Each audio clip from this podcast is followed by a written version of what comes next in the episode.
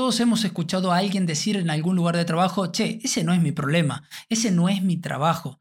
Es posible que se haya referido a un compañero de trabajo que no siguió las reglas, a alguien que hizo una tarea incorrectamente o a un peligro dejado por alguien en el área de trabajo. Independientemente de cuáles sean las circunstancias, todos estos escenarios nos afectan.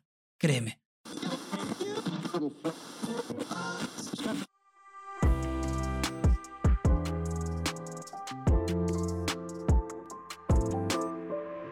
Muy buenas a todos, bienvenidos al momento de aprendizaje. Soy Sergio, tu y esto es Ergo Hop, comprender el trabajo para transformarlo. Si me permites, voy a decirte que sí estos problemas. No importa cuál sea la situación, tú eres parte de ese problema desde el momento que hiciste la observación. Si no, imagina esta situación, donde ves una condición insegura, un comportamiento inseguro que prefieres omitir porque no es tu problema, y resulta que horas, días o semanas posteriores sucede algo grave en relación a eso. ¿Cómo crees que te vas a sentir?